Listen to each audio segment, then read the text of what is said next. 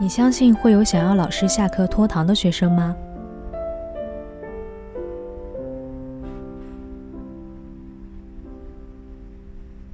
OK，这首全部弹完就是这个感觉啊。好，我们准时下课，今天不用拖堂了。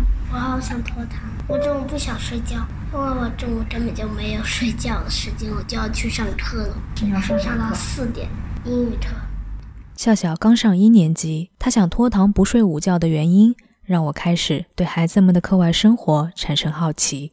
知道跳绳二元一星术，期三星期五还是合唱团，星期九六点要做半个小时的直播，上英语下午，然后晚上六点半开始上上课，到那个八我点们。是四年级、五年级、级、三年三年级，星期天三年级的小七牺牲午睡时间玩耍的愿望也破灭了。下午就是高，晚上就加速赶作业。我还真不想睡午觉，我跟同学约了去他家拖住 了，叫我睡午觉。打过去之后，那个那个球它不是旋转了吗？嗯，水就会这样子向前旋转，然后那个、哦那个就是像一个人锯子一样甩来甩去，老是打不中。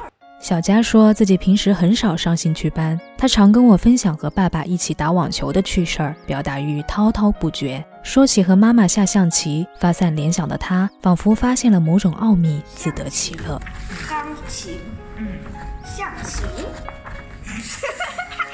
当时间以一种看上去节约和加速了的方式被浪费着，不如放下那些跟随的惯性和执念，像孩童般赤诚专注，感受此刻。